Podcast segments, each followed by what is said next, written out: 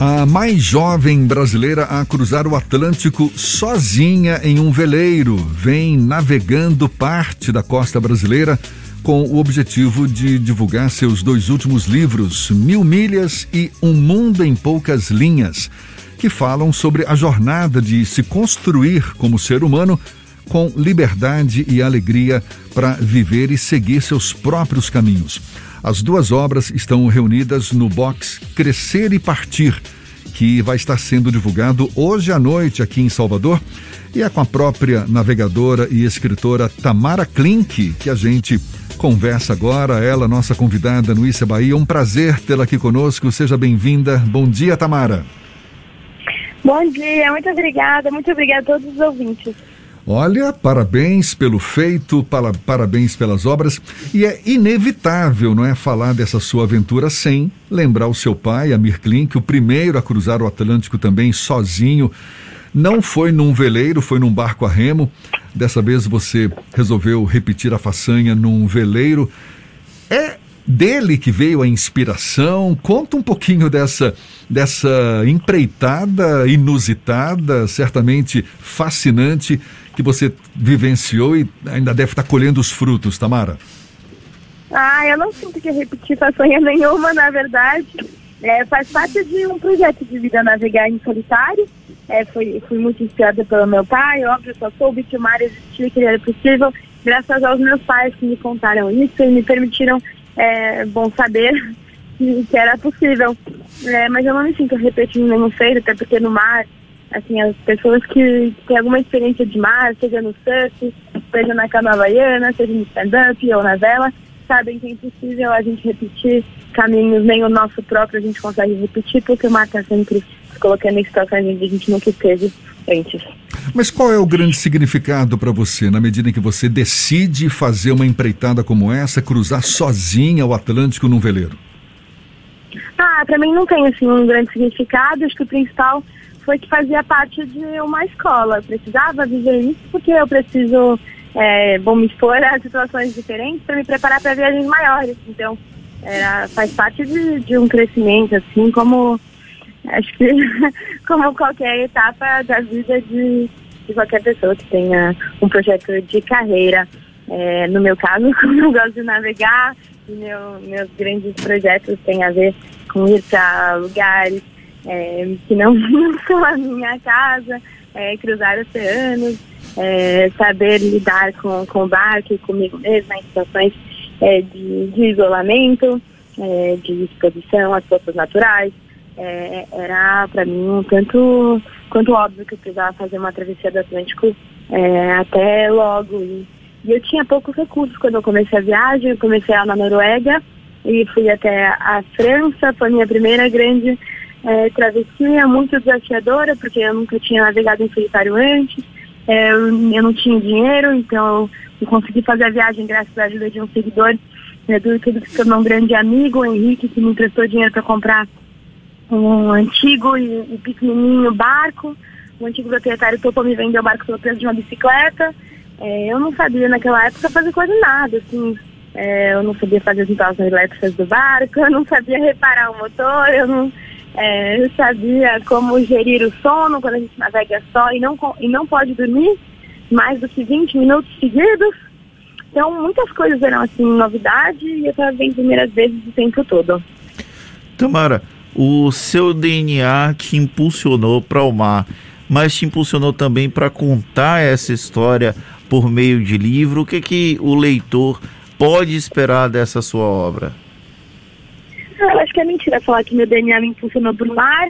Eu acho que foram muito mais as histórias que eu ouvi e, e o fato de saber que isso era possível. É muito enganoso a gente falar sobre o DNA, porque dá a impressão que só eu poderia ter feito isso quando eu tenho certeza que não foram é, condições genéticas que me permitiram navegar. Eu sempre estava exposta a condições que eu, onde eu poderia morrer. se eu tivesse um desvio, se eu não tivesse é, capacidade de tomar decisões assertivas, isso é algo que a gente treina, né? É, então eu tenho muito esse cuidado de, de permitir que, que outras pessoas possam querer isso também e, e não, não dizer que é só porque eu nasci filha de um navegador que eu teria que eu naturalmente estava pronta, eu não estava nem um pouco pronta, e isso que eu conto nos livros. Né? Eu falo sobre o medo é, que eu sinto, que eu senti o tempo todo, eu falo sobre a relação com os pais, quando a gente cresce e tem que seguir nossos próprios caminhos, e às vezes gera uma sensação de abandono no ninho, sobretudo para as mães que nos, nos criaram e nos deram, nos deram estrutura para partir.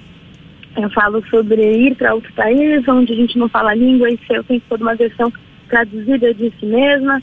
Eu falo sobre, é, bom, ir atrás do, dos nossos projetos e a dor que a gente sente, às vezes, é, de perceber que esse caminho pode ser um tanto solitário. Esses são os temas é, centrais desses dois livros que são complementares e estamos lançando juntos. Sem dar spoiler das obras, qual é a passagem que você mais gosta delas? É, eu gosto muito quando eu falo da partida, de deixar o cais, né, de deixar o porto, que é algo que muitas vezes é doído, em cada uma das novas escalas, quando a gente chega é, com anseio de é, fazer amigos, encontrar pessoas, encontrar um conforto é, muitas milhas navegadas a gente não teve, é, e logo a gente tem que partir de novo, essa é uma sensação que a gente sente é, bastante ao longo das nossas vidas, quando a gente é, se expõe a uma situação que está fora da nossa zona de conforto, a gente chega sozinho, às vezes em alguns lugares, cria lá tem que deixar, e cada vez mais a gente tem talvez esse, é, essa sensação de que poderia ter durado mais, e a gente tem que ir embora porque a nossa travessia é muito maior. Tamara, além do aprendizado que você conquista numa experiência como essa, aprendizado relacionado à própria navegação, o que mais você destaca como importante para viabilizar uma aventura como essa? Eu já tive a oportunidade de assistir palestra do seu pai e eu me lembro que ele batia muito na tecla da importância de, de um planejamento, não é? De você organizar, de você fazer um planejamento prévio por mais que uma uhum. experiência como essa tenha um misto de aventura também, não é? De algo, uh, digamos, não vivenciado até então, ou seja, você certamente encontra surpresas pela frente. Mas quais foram os cuidados que você teve antes que enriqueceram esse seu aprendizado e que resultou numa travessia fantástica como essa? Acho que o mais importante quando a gente navega é a gente ter a humildade de saber que a gente não sabe tudo, é, que é a mesma que a gente tem em qualquer lugar do planeta. É, e, e, o mar ele vai é, nos expor a situações que a gente nunca viveu, então acho que o maior planejamento é, é estar pronto para lidar com aquilo que a gente não planejou. Né? O maior preparo é estar pronto para lidar com os problemas para os quais a gente não se preparou, para os quais a gente não estava pronto.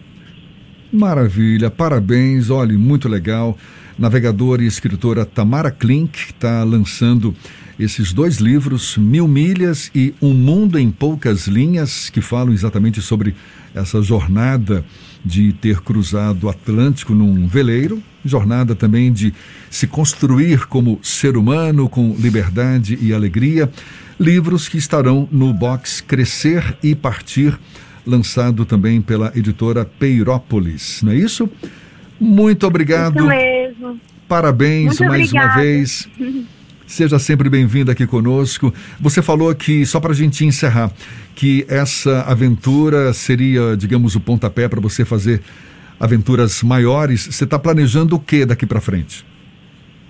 Ah, acho que a minha grande missão nesse momento é voltar é, para casa, é voltar para Paraty, que foi o lugar onde eu conheci o mar. Enquanto a gente vai terminando uma viagem, a gente vai pensando nas futuras. Tá bom. Resolveu não contar o segredo, tá? Valeu, Tamara. Muito obrigado. Bom dia e até uma próxima, então.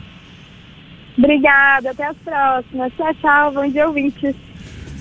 Tá certo, valeu. Olha, essa conversa também vai estar disponível logo mais na íntegra nos nossos canais no YouTube, Spotify, iTunes, Deezer e Instagram.